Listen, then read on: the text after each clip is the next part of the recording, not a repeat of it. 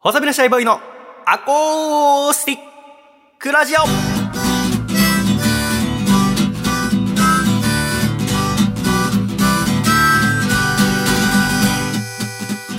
シャイ皆様ご無沙汰しております。細身のシャイボーイ佐藤孝義です。細身のシャイボーイのアコースティックラジオ。この番組はついつい指摘したくなることは5時細身のシャイボーイとついつい指摘したくなることは、第1回目という表現。笠倉の二人がお届けするついつい聞いてほしいラジオです。よろしくお願いします。よろしくお願いします。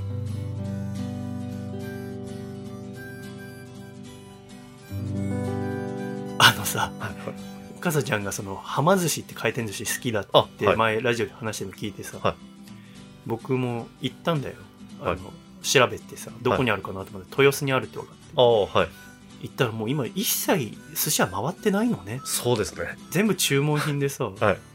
なんか新幹線みたいなのがビャーンってはい。持ってきてくれてさ、はい。でおすごく美味しくて、うん。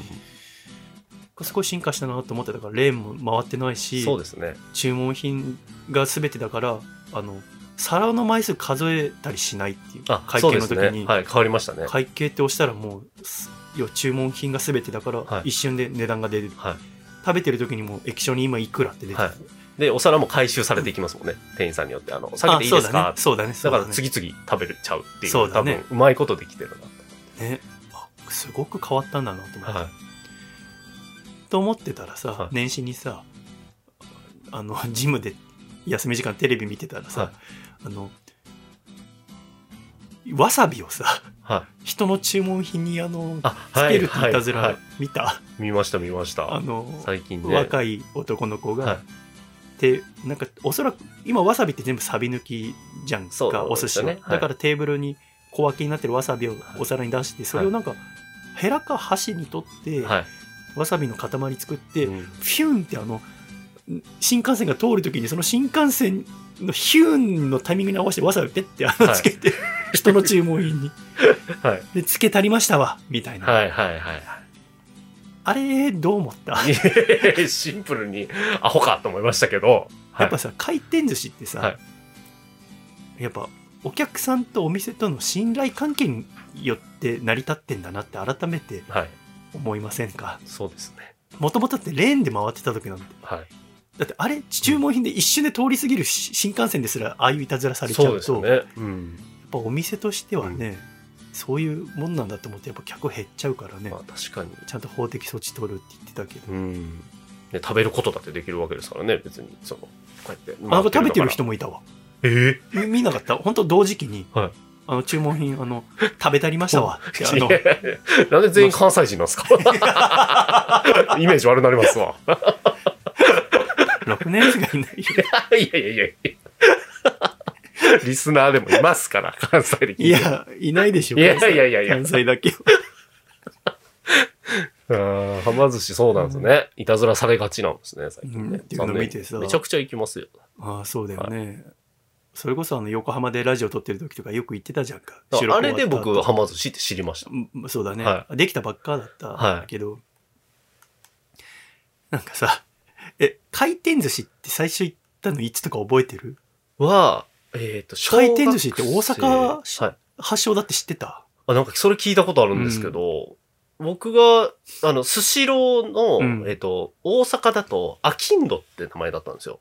へえ商いのね、人。今でもアアキンドって残ってるよね。アキンドスシローとか書いてるそう、そうなんですよ。なんか、あれの住み分けは僕、まあ、いまいち分かってないんですけど昔、アキンドってなってて、アキンド行こうっていうのを、よく、なんか、あの、祖父母がね、家に来た時に、一緒にじゃあ夜、アキンド行こうって言って、小学生の時よく行ってたのが、多分、一番最初ですかね。うん小学校、まあ、2、3年ぐらいですかね。なんかう、んめちゃくちゃ好きでしたね。もう、ねことあるごとに、アキンド行きたいって言ってましじゃあもうお寿司の最初の思い出ってた。はい。回転寿司になるの？あ、そうですね。あ一番最、だから家族でも回転寿司っていうのが、多分、おも思い出というか、本当原体験とかですね。お寿司を食べる。私は小僧寿司で、ああ、はい。小僧寿司チェーン、はいはいはい。ドラえもんとコラのスポンサーについてたんで、アニメの。はいはい。小僧寿司が、信じられないぐらいたくさんあって、小僧寿司が。うんうんうん今かなり減っちゃったけど、で、ドラえもんのアニメ見てると必ず小僧寿司の CM 流れて、はい。ドラえもん、頑張れ頑張れが、急げ急げ頑張れ頑張れ急げ急げっていうの必ずはい。30分のうち何回か流れる。はで、ドラえもんの容器に入ったお寿司うんをドラえもんが作ってる CM なんだけど、うん。それをおばあちゃん家とか行くとそれ買ってもらえて、はい。それが私にとって寿司の思い出。で、その後、うん小学生、高学年ぐらいで、車でちょっと行ったところにかっぱ寿司ができて。そこに月に1回は家族でよく行ってたっていうのが回転寿司の思い出なんだけど、はい。なんか、回転寿司に対するリスペクトが足りないんじゃないかなと思って、そのいたずらとか を見てると、はもっと大切にすべきだよってやっぱい。思うんだよね。やっぱ楽しいじゃんか。人と行くと。やっぱ一人だと寂しいんだけど、はい。人と行く回転寿司は楽しかったりするし、おそらく家族でも楽しいわけじゃんか。はい。だから、もっと回転寿司について知ってれば、かつわさびについて知ってれば、はい。あんなことしないんじゃないかなって私思ったんですよね。で、いろいろ調べてたんですけど、さっきも言った通り回転寿司って大阪が発祥で、うんうん。1958年に東大阪市にオープンした元禄寿司はいはい。元禄寿司。が、最初多分この元禄寿司っていうのが回ってなかったと思うんだけど、この創業者の白石義明さんがビール工場を訪れた時にベルトコンベアで運ばれてるビールを見てうん。これだと思ったんだって。寿司もベルトコンベア乗せちゃえばいいじゃん。と思って自社でこの回転寿司の例を開発したんだって。うん。で、最初は大型レーンって言って、O ってアルファベットの O。ああ、なるほど。だから、レーンの真ん中に職人さんが入って、うん。その周りを筋が流れて、うんで、その外側にカウンターでお客さんが座る。うんまあ今でも見るよね。そうですね。ねうん。で、最初回転寿司はこの大型レーンから始まって、うん。で、ただこれは特許をこの元禄寿司が取ってたから、他の他社は参入できなかったんだって。なるほど。ただ、そこから10年以上経った1970年にうん、この元禄寿司のうんベルトコンベヤーの特許が切れたのをきっかけに。新しい会社がどんどん回転寿司を始め出したんだって。なるほど。で、1970年代後半からはどんどん新しい回転寿司ができて、その大型レーンがうん1999年頃から E 型レーンになったんだって。E 型。うん E っていうのはアルファベットの E、はい大文字で。はで、頭に想像してほしいんだけい。ど、はい。E って横棒3本に縦棒1本でしょ、そうでね。で、この縦棒1本の左側に職人さん、なるほど。お客が見えないところに。はい。で、横棒3本のそれぞれ上と下にうんボックス席はいはいはいはい。みたいなの想像できますよね。い今の形に近い。今の形に近い。いよね。はい。で、この、この E の上下全部6箇所のうちの1箇所をカウンターで、あとはボックス席で囲んでみたいな。うんで、この E 型レンってのが1999年頃からうん。出てきて、僕が最初に言ったかっぱ寿司もこれだった。はい。で、これの何がいいって、うん大型レーンだとうん職人さんがお客さんから見えるから、やっぱり清潔感があって、はい。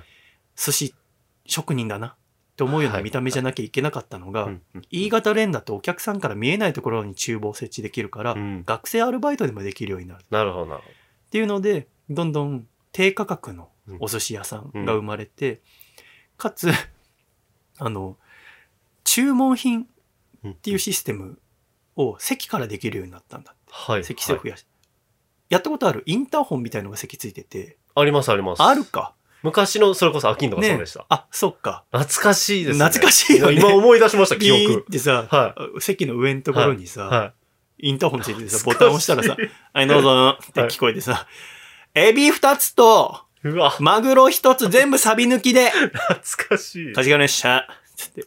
そしたらしばらくしたらな、下品流れてきて、はいあ、これだ、つって。母親が言うの下手だったんですよ。もうなんか滑舌悪くて違うやつ来るみたいな。懐かしい今思い出しました。あったよね。ありましたねインスタも。はい。でもさ、娘とかはそれ知らないわけだもんね。知らないですね。あれ不思議だ。本当にさ、でもさ、間違い多いんだよね。いや、聞こえてないんだよね。はい。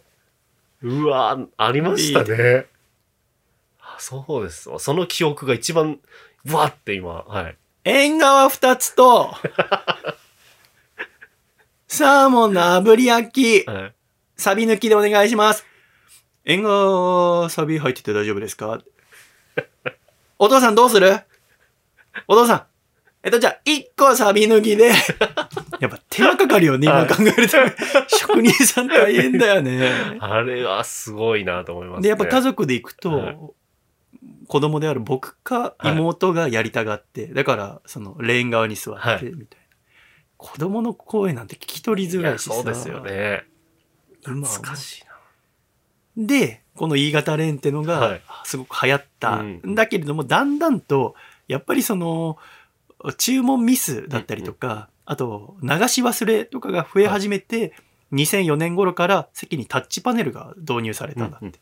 で、このタッチパネルで押しては流れてくるように。うん。初期の頃のタッチパネルって反応悪くてさ、悪かったですね。今のスマホから、スマホからは想像できないぐらいさ、はい。何回もこう、突き指するんじゃないかってぐらい、なんか、そうタンって押さないと、こそうう、グッてね、指力入れないと、ダメ全でした。然ダメです。はい。それが2004年頃から。あ、2004年頃なんですね、大体。2004年っていうと私、そうだね、15歳とかか。うわそうそんな、だ私、ここら辺で多分あんまり、要は高校生とかなって、うん家族で食事とかする機会が減って、だ。うんうんうんかっぱ寿司とかに、かといって自分で回転寿司行くお金もないから、多分ちょっと足が遠のいた頃だと思うんだよね。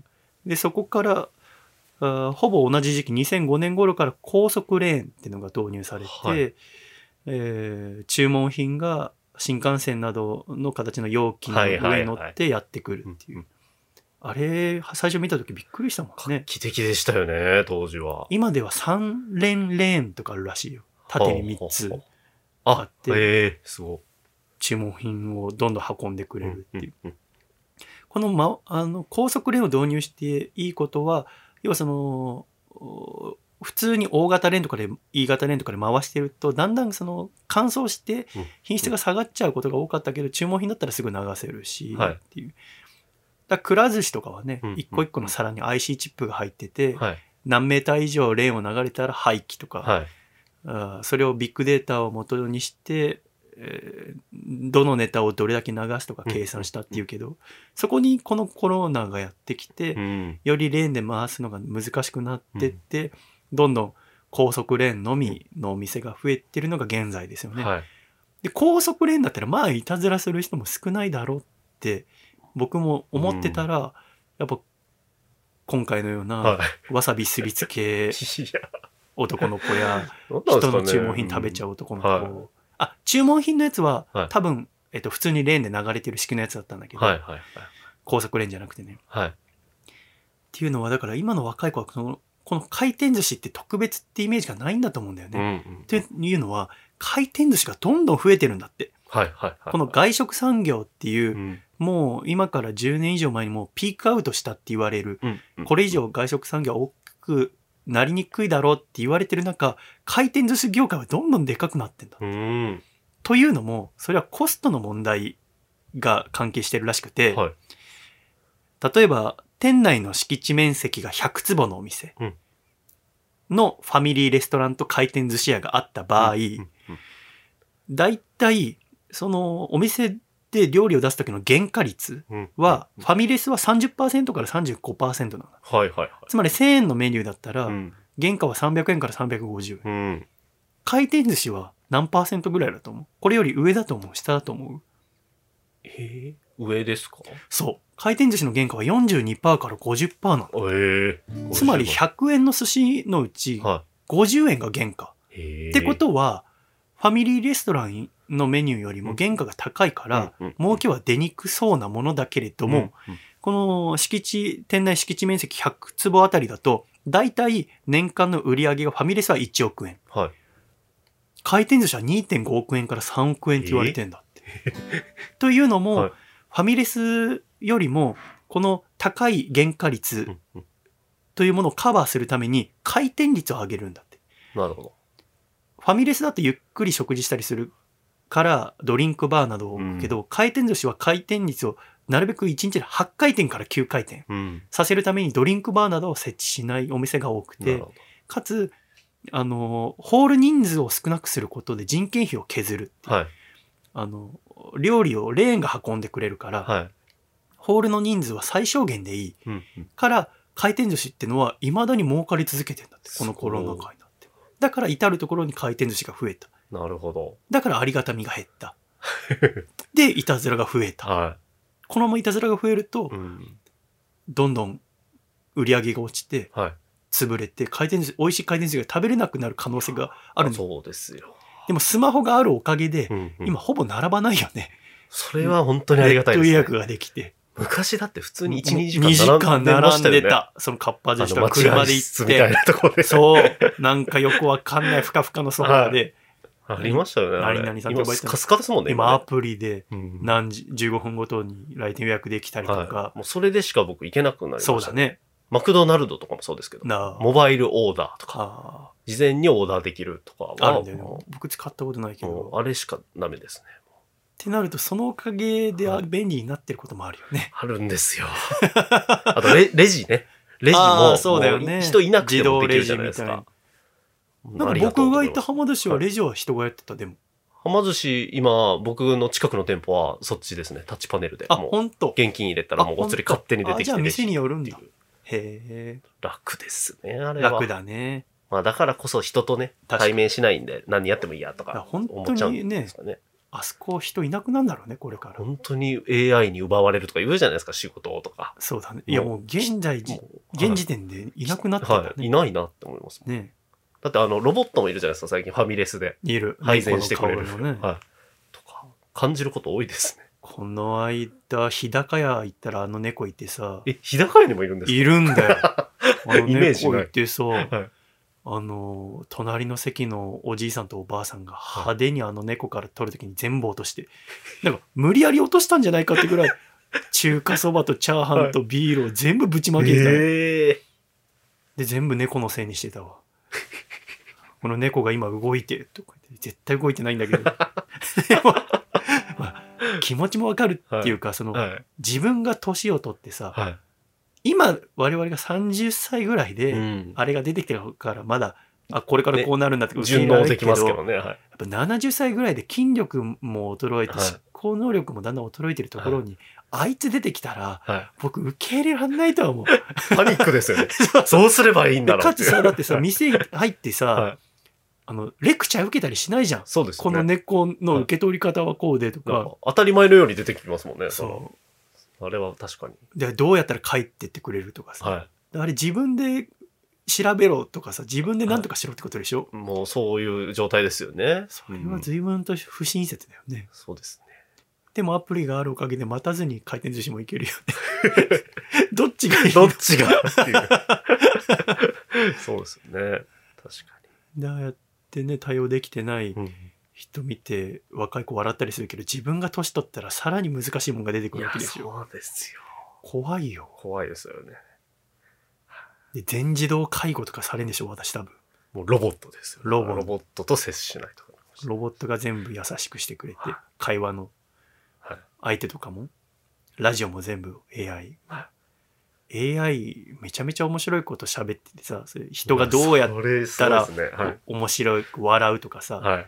人が1分間に1回のペースが一番心地よく、うん30分番組だと1分間に1回2時間番組だと 3分40秒に1回大きな笑いがあると面白いみたいなプログラムされてさ、うんそれが流れてきてさ笑ってたらもうさ笑わせられてる生物だよね。そうですよ。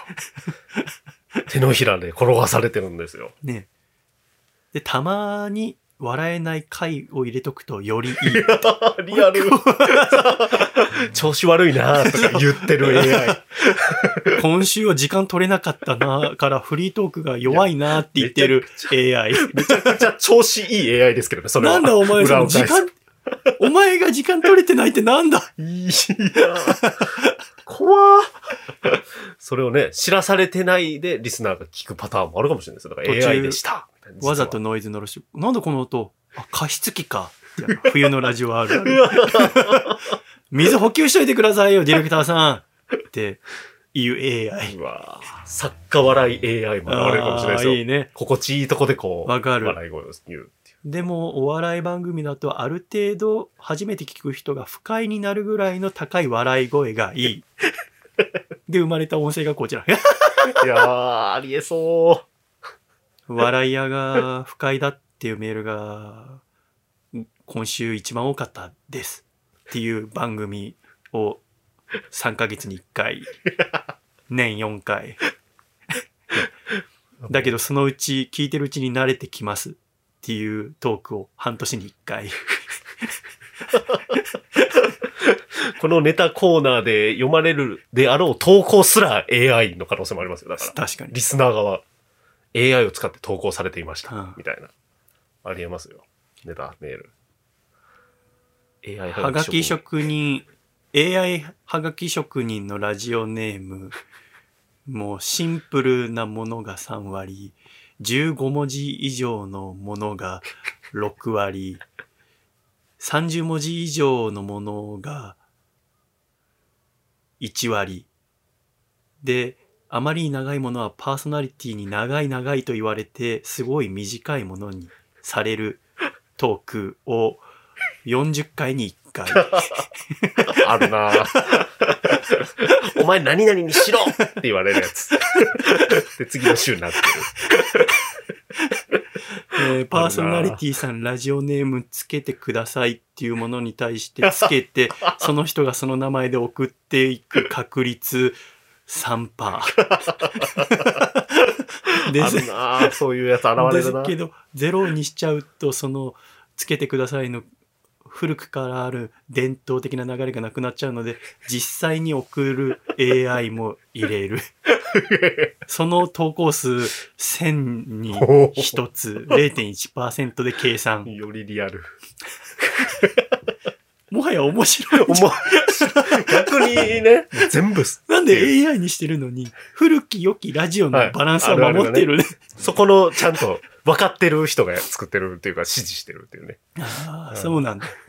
やっぱその人はラジオその人は好きなんだ。ラジオ好き。そこでやっと温かみを感じれるんで。でもやっぱりそれもさ、その人のエゴであってさ。人によってその、まあ先週話したその結婚してるしてないとでも随分変わるわけじゃん。その人の価値観がね。だからやっぱあれか、ネット広告みたいにさ、はい。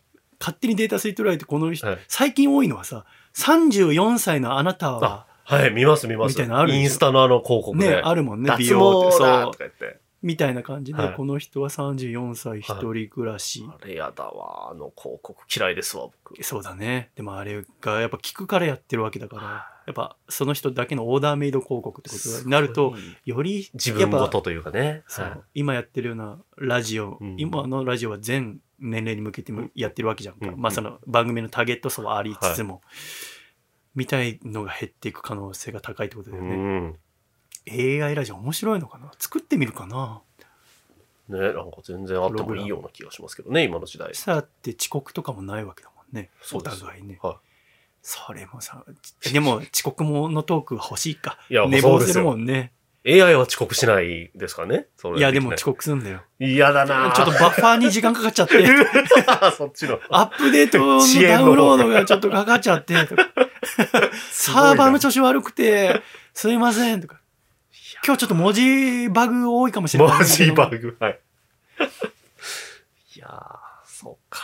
でもさ、それも、あの、ラジオを残しておくのっていいと思ってたけど、はいはいはい。